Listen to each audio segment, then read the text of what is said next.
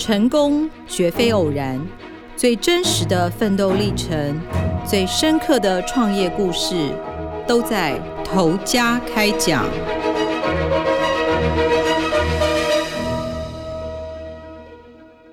各位听众，大家好，欢迎收听由静好听与静周刊共同制作播出的节目《投家开讲》，我是静周刊财经人物组记者吕明杰。台湾创业排行榜第一名就是餐饮业。如果你的资本额比较小，最多人会考虑做什么？卖炸鸡、手摇饮。今天要跟大家介绍的头家故事是位在宜兰，他创立仅四年多，叫台妹炸鸡翅。那个台妹就是我爱台妹的台妹，没错。他从流动夜市起家，现在已经有六家店喽。大家会不会好奇？诶，台湾满街炸鸡店耶，竞争这么激烈，现在卖炸鸡还有赚头吗？为什么他敢杀进红海市场，还能四年开六家店？今天就是要介绍老板游俊维的故事。我们采访的时候，来到他的第一家店面，是在宜兰市旧城北路的黄昏市场里，马上就看到老板用三个大油锅火力齐开，油温全部都超过一百九十度。哇，我们不是炸的人。站在旁边都满头大汗。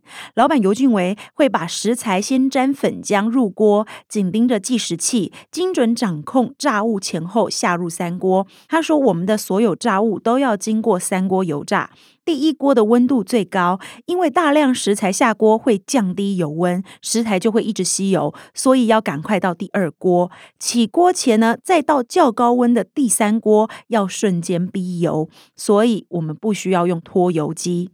不脱油的炸物，难道不会超油吗？我跟大家报告一下，他们家的炸物真的是干爽的，而且冷掉还是脆，这就是它最厉害的地方。所以前面提到，台湾炸鸡店已经满街都是，竞争这么激烈了，那尤俊维就是靠这个独创的三锅油炸法，它成本比一般单锅炸的同业高两倍，让炸物冷掉还是酥脆不泛油。疫情期间，不是很多餐饮业生意都衰退吗？尤俊维主打一只只有三十元低单价的炸鸡翅，不是鸡排或五谷咸酥鸡哦，因为这些在市面上都很常见了嘛。炸鸡翅比鸡排、五谷咸酥鸡便宜了一半，反而小兵立大功，在疫情的期间，每天热卖七八百只。诶，老板说我们会设定鸡翅当招牌，是因为它炸的速度快，卖的速度也快。一个客人可能会买十几只的鸡翅，但只会买一两片的鸡排。疫情的时候不能上餐厅，炸物能够快买快走，量反而可以冲大。台妹炸鸡翅在宜兰有一间直营店，三间是员工内部加盟店，两间是外部加盟店，被网友封为宜兰最酥的炸物店。四十一岁的游俊维呢，是很腼腆的人，只有讲起炸物，他就会变成很执着的细节控。不同食材沾几次粉浆，炸多少时间，它都严格规定。但一面对摄影镜头，就一脸尴尬。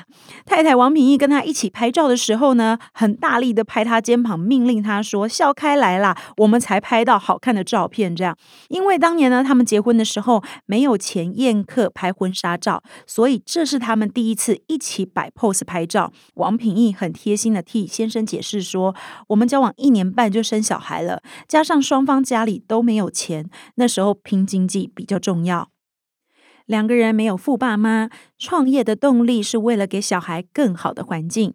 游俊维原本是为神像、佛像上漆涂金身的装佛师，这个是一个很传统的行业。那他之所以一百八十度的大转行，他解释为是妈祖给的指示。他的人生呢，也因为与神有缘，彻底改变。尤俊维因为父亲早期是跑大卡车载货的，小时候是爷爷带大。他回忆说：“我阿公以前是在监狱管犯人的，对我们很严格，做错事他真的把我踩在地上打。”。但是管教越严格，尤俊维的心中就越压抑。青少年的时候，他叛逆反弹，朋友约他翘课、飙车、上夜店，常常被抓进警察局。如今在中央厨房帮忙的父亲游吉全也告诉我们说，保他保到都不想保了。但是也为儿子管家说，他不坏，只是爱玩，个性比较浮躁一点。尤俊伟高中读到一半就放弃了，半夜常常不回家，父亲想管教也无能为力。没想到他退伍之后到佛具行送货，竟然受到神像的感化。哎，他说体会到心神宁静。不曾学过绘画的他，突然就想做装佛，到处找师傅学。尤俊伟自己也解释不了原因，神缘让铁齿的他不得不信。他说：“我从来没碰过神机，只是觉得每次碰到瓶颈，好像又会突然变顺了。”他四处拜访老师傅请教技术，自创工作室接案。装佛过程非常需要耐心，有些神像啊，衣身线条细如发丝，尤俊维常常一坐就是四五个小时不起身，一定要做到一个段落才愿意起来。他说，做这行让他变得很执着、很细腻，静得下心。艺术改变了心浮气躁的他，可是无法养家。完成一尊装佛的作品，至少一年起跳，还只能先收一半定金，做完才能收尾款。他就说了，装佛不是固定收钱的工作，时间又拖很久。他带我们到央厨楼上的装佛工作室，还放着很多制作中的神像。最近忙着炸鸡事业的他，只能偷偷的说，所以装佛的脸书粉丝页我都不敢 po 文，很怕客人来问我好了没。四年多前，他跟太太缴不出预售屋的最后一期工程款，两个人在家中的神明厅妈祖前面讨论怎么办，该加盟哪间鸡排店。他们突然想到，诶，十年前到云林圣母宫做神像的时候，吃过叔叔在当地菜市场卖的炸鸡。当时对方曾经说可以传授手艺，建议他在宜兰开店。他说：“叔叔的炸鸡冷掉还是非常好吃，生意很好。他没有店名，但是以前我没有兴趣，只想专心做装佛。那时候想到就马上打电话问，当天凌晨就南下去学。”为了赶在暑假营业，他们只学一天半，就以五十万元贷款创业。他一开始到宜兰清沟夜市、东山夜市、圆山和东门夜市摆流动摊。曾经有人酸王品义说：“尤俊伟是艺术家啊，干嘛来做炸鸡呀？”但是王品义很直白的说：“有钱赚比较重要，拼看看呢，跌倒顶多重新再来。”他们每天出摊不休息，尤俊维负责炸台，王品义顾贩售，都用麦克风喊卖。他们说货出去了，摊位的灯泡开到最亮，客人一来，我都仔细的介绍每个产品，每天都喊到没有声音。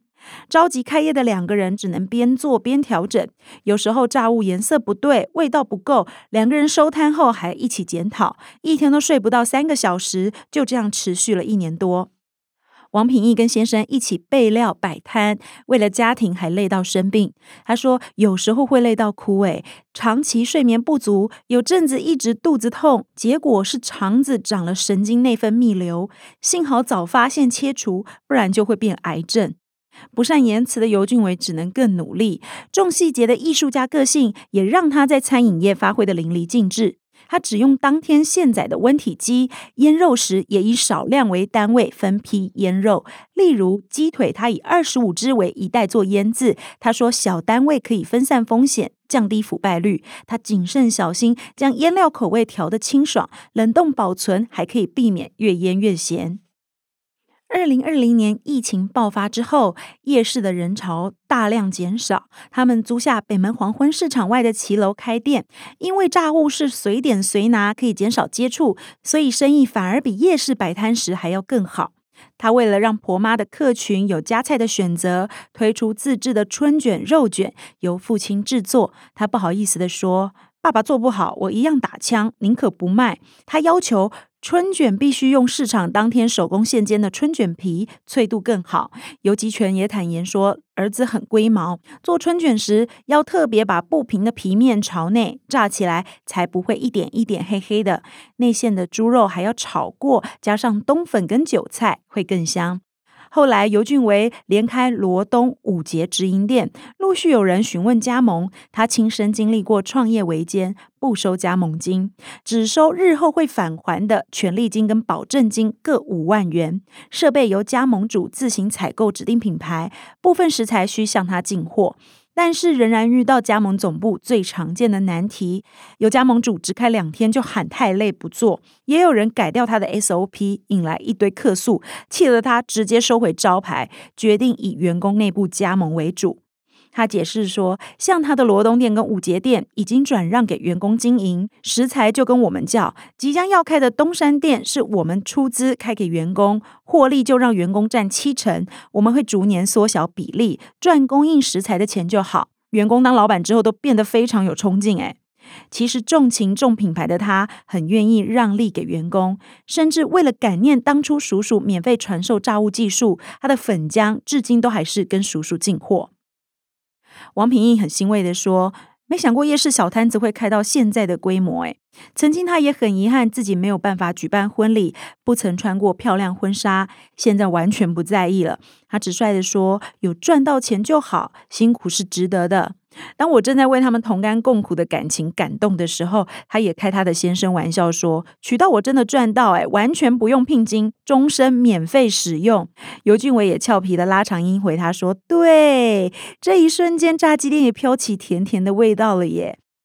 感谢听众的收听，如果有兴趣想更深入了解更多台妹炸鸡翅的故事，可以上网搜寻《被神指示炸鸡翅》的系列完整报道。头家开讲，我们下次见。想听爱听，就在静好听。